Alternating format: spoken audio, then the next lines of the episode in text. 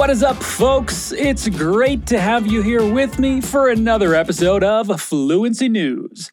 I'm Scott Lowe, one of your native teachers here at Fluency Academy.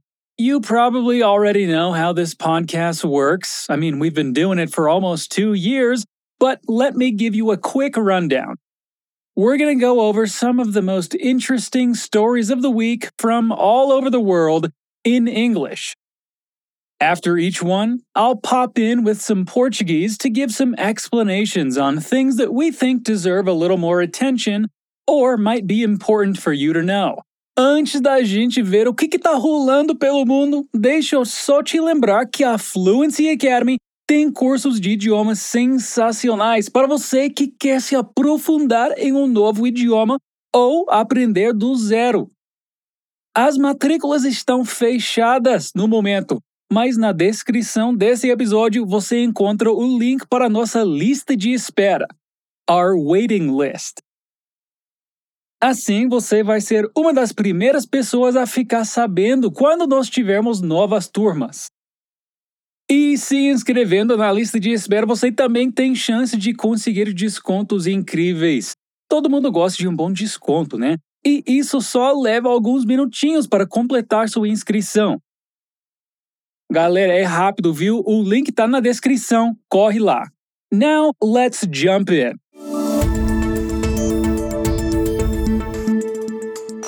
We're going to start this episode by talking about the donation that the author of the popular sitcom Friends has made.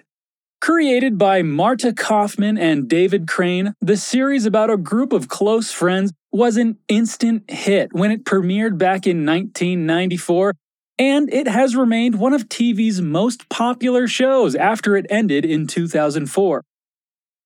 Despite its success, though, the comedy was repeatedly criticized for its lack of diversity, with numerous observers wondering how the characters existed in a predominantly white and straight environment, even though the series was set in New York City. In the last few years, Kauffman has had a dramatic change of heart. While the show was on air, Kauffman felt it was being unfairly targeted. However, she now feels that the criticisms about Friends were legitimate. The series' failure to be more inclusive, Kauffman says, was a symptom of her internalization of systematic racism in society. Well, deciding to act on it, she donated $4 million to her former university, the Boston area's Brandeis University.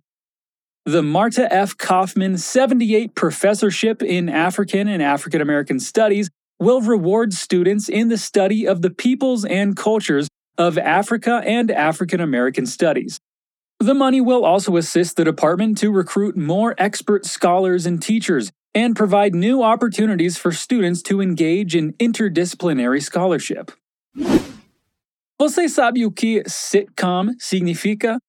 Essa palavra é usada para descrever séries de comédia, como Friends, How I Met Your Mother e The Big Bang Theory, por exemplo é a abreviação de Situation Comedy, em um gênero de comédia que se centra ao redor de personagens fixos e situações engraçadas e comuns do dia a dia. E aí, qual a sua sitcom favorita? A minha, com certeza, é It's Always Sunny in Philadelphia. Você já viu essa? Se não, você tem que dar uma conferida, é muito engraçado. Our next story of the day is an interesting one. Would you willingly infect yourself with a possibly deadly disease to help others? Well, that is exactly what Jacob Hopkins did. A year into the pandemic, Hopkins allowed doctors to infect him with a precisely calibrated suspension of the coronavirus that causes COVID 19. Hopkins was the first of 36 healthy young Britons to participate in a human challenge study of the most consequential virus on the planet. Knowing the minute details of a coronavirus infection is critical to vaccine and drug designers, to public health officials, and to those caring for patients.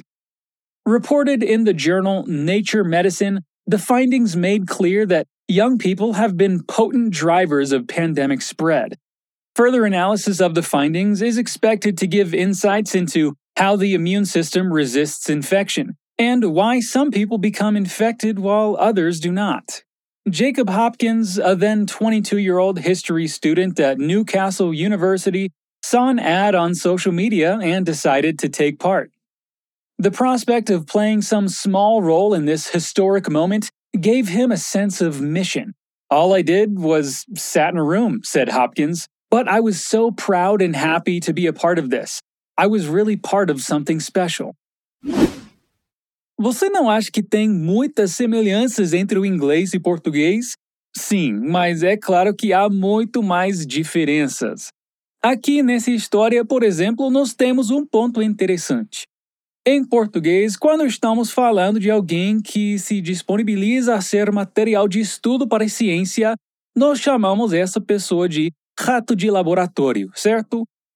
Em inglês, apesar de podermos dizer lab rat, é muito mais comum chamar essas cobaias de guinea pig, que é porquinho da Índia. Tem o mesmo significado, mas as duas línguas usam animais diferentes para descrever a mesma coisa. Legal, né?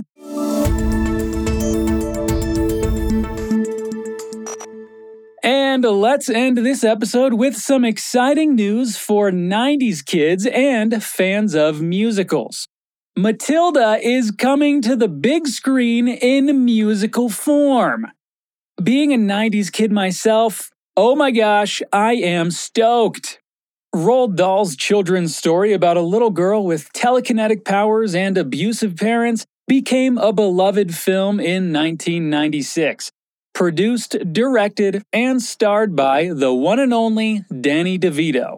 By the way, if you're a Danny DeVito fan, that sitcom I mentioned earlier is also starring Danny DeVito, so you'll love it. Anyway, Dennis Kelly adapted the novel to stage in 2009, and now it's being adapted again. Matilda, Matthew Warchus's film version of the hit West End musical, is set to open this year's London Film Festival. The musical, which stars Emma Thompson as Miss Trunchbull, Lashana Lynch as Miss Honey, and newcomer Alisha Weir in the titular role, will kick off the 66th festival on the 5th of October, two months before its nationwide release. The film version also features Stephen Graham and Andrea Riseborough as Matilda's parents. Tricia Tuttle, the festival director, said, Like so many people who have been lucky enough to see it, I am a massive fan of this original stage musical. With Tim Minchin's infectiously brilliant songs bringing new depth to a classic of children's literature. With screenwriter Dennis Kelly, Matthew Warchus has smartly adapted his own production for the screen with absolute verve and gusto. Nós, fãs de Matilda, podemos comemorar com gusto. Mas espera aí, essa palavra gusto não parece ser do inglês, né? Apesar de soar bem espanhola, essa palavra usada em inglês vem do italiano. Em inglês, gusto significa com entusiasmo, com vigor, com paixão. Idiomas são incríveis, não são?